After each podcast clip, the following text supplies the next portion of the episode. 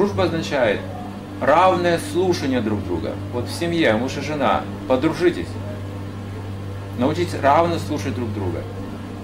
Дружба строится на этом умении слушать друг друга. А отсюда все остальные уже добродетели приходят. От умения слушать. Старшим мы просто слушаем, мы не говорим. Младшим мы передаем знания, не слушаем их реализации. А с равными мы слушаем друг друга в равной степени. Вот так поддерживается настоящая дружба. Это самый трудный процесс слушания. И самый ценный в жизни человека. То есть человек оценивается, его культура по умению, способности слушать. В Махабхарате говорится, что если вы умеете слушать людей, вас будут любить все. Абсолютно все.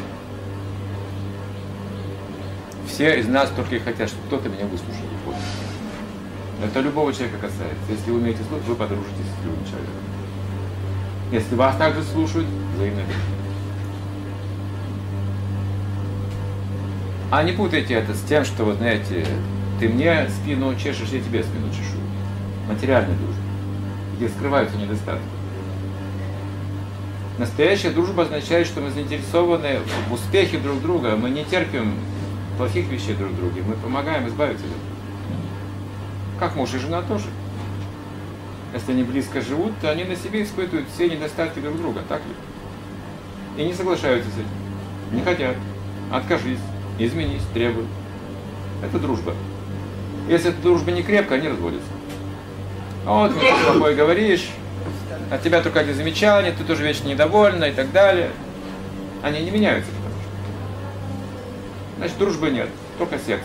И разводятся.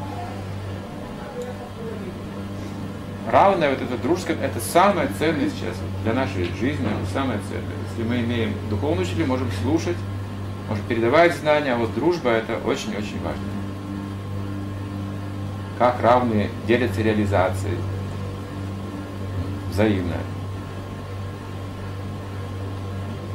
Один человек жил дома, у него была мышь завелась.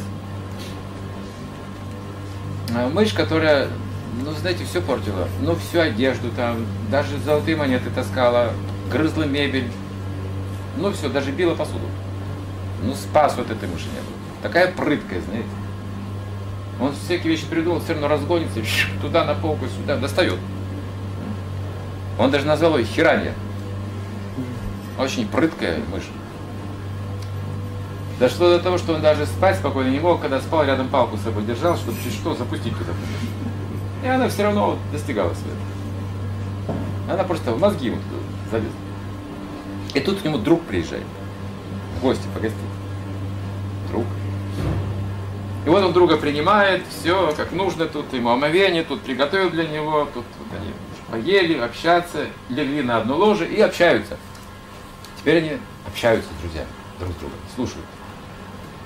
А этот хозяин, значит, не может толком слушать, потому что там мышь сбегается, С этой палкой он на стороже, это мышь, и тут друг с другой стороны, тут мышь. А друг что-то говорит, что-то сокровенное, раскрывает ему сердце, там делится чем-то, и тут, а там мышь в это время.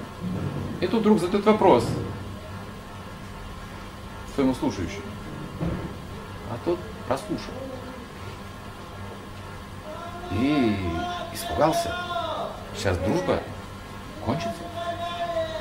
Если вдруг поймет, что я его не слушаю вообще, такие вещи сокровенные, мне сердце разговаривает, он точно обидится, он уйдет, то есть дружба разрушена будет.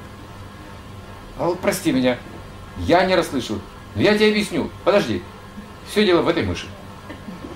Я ждал тебя, я хотел, я общался, и ждал этого дня, но понимаешь, вот эта мышь там, вот она мне все портит, это все ломает, это все грызет, все таскает, ворует.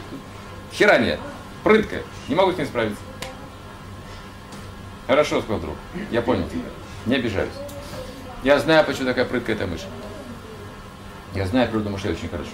Твоя мышь живет на кладе золота. Отсюда ее прыть.